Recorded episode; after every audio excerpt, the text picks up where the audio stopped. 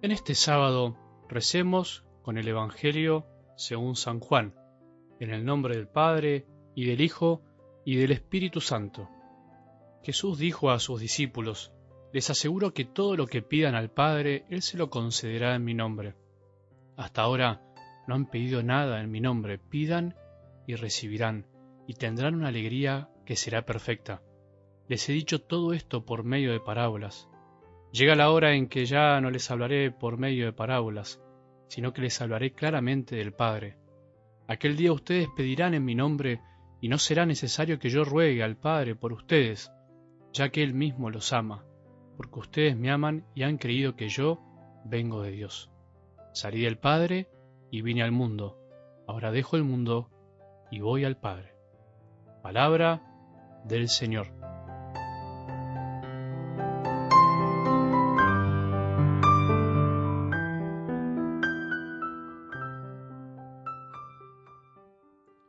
Llegamos al final de esta semana, a este sábado, en el que podríamos mirar para atrás y darnos cuenta que en definitiva nunca estamos solos, que estamos solos cuando queremos estar solos y que tenemos que aprender a veces a estar solos para encontrar la presencia divina de nuestras almas y de ahí salir con toda la fuerza a amar a los demás.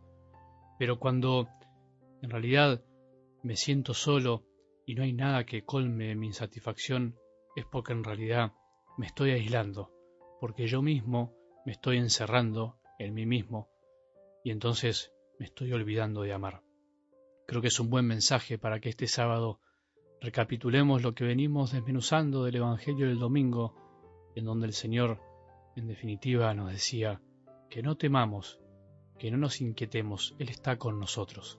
Por eso si no estás en un buen momento, si pensás estás solo o sola, no creas que es así, no es verdad. Jesús está con vos, siempre está con vos, aprendí a escucharlo y salí a amar. Ya las puertas de la gran solemnidad que celebraremos mañana, la ascensión del Señor a los cielos, con la cual celebraremos el triunfo definitivo de Jesús, el triunfo que también nos incluye a nosotros porque de algún modo nos ha llevado Él al cielo junto con Él, escuchamos este lindo Evangelio para terminar esta semana. Les aseguro que todo lo que pidan al Padre, Él se los concederá en mi nombre. Jesús es nuestro abogado ante el Padre. Jesús habiendo venido al mundo para estar con nosotros, habiéndonos amado hasta el extremo, habiéndonos abierto su corazón para que conozcamos el amor del Padre, para que conozcamos la intimidad de un Dios que es Padre, la comunión profunda de amor infinito y eterno entre Dios Padre, Hijo y Espíritu Santo, no sólo nos compartió ese amor y nos derramó en nuestros corazones todo su amor por el Espíritu Santo, sino que también nos concede que todo aquello que pidamos en su nombre, Él nos lo dará. ¿Y qué es lo mejor que podemos pedir al Señor en consonancia con lo que venimos meditando con los Evangelios de esta semana? Pidan y recibirán y tendrán una alegría que será perfecta.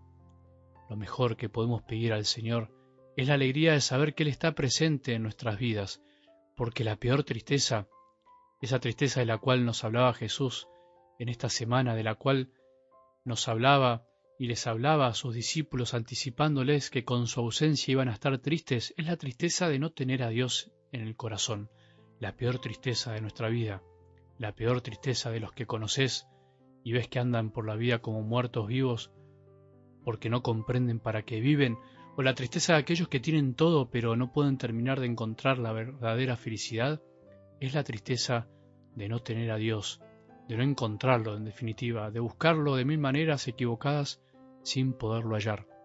Es la tristeza del hombre que vive para sí, es la tristeza del hombre que vive volcado hacia afuera, hacia su trabajo, sus proyectos, sus ambiciones, sus egoísmos, pero no hacia el Padre, que envió a su Hijo a hacerse hombre por nosotros. Esa es la peor tristeza de nuestra vida. Y es la tristeza que a veces vos y yo tenemos y no nos damos cuenta, y es porque estamos buscando mal. No estamos teniendo a Jesús como camino, verdad y vida, como eje central de nuestras vidas, con un deseo profundo de seguir buscándolo en cada cosa que hacemos.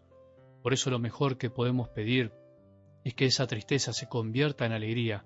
Lo mejor que podemos pedir es que la tristeza se convierta en la certeza de que Él está con nosotros, que Él nos sostiene y que a pesar de todo, Él siempre está a nuestro lado. En definitiva, en tener la certeza de que nuestra fe consiste en creer en un Dios vivo y resucitado que sigue actuando en la vida de cada uno de nosotros. Pedí, pedí, pidamos y vamos a recibir. Pidamos lo mejor que puede pedir un cristiano. Pidamos no cosas, sino el amor de Jesús, poder experimentar su amor y que ese amor podamos derramarlo hacia otros. Pidamos el amor de Jesús para aquellos que viven tristes. Pidamos lo mejor que se puede pedir. Ojalá que este fin de semana podamos experimentar esta verdadera alegría que proviene de sentir la presencia de un Jesús que está vivo, que sigue obrando, que nos ama, que nos llena con sus dones, que nos llena de bendiciones. Que tengamos un buen sábado y que la bendición de Dios, que es Padre misericordioso, Hijo y Espíritu Santo, descienda sobre nuestros corazones y permanezca para siempre.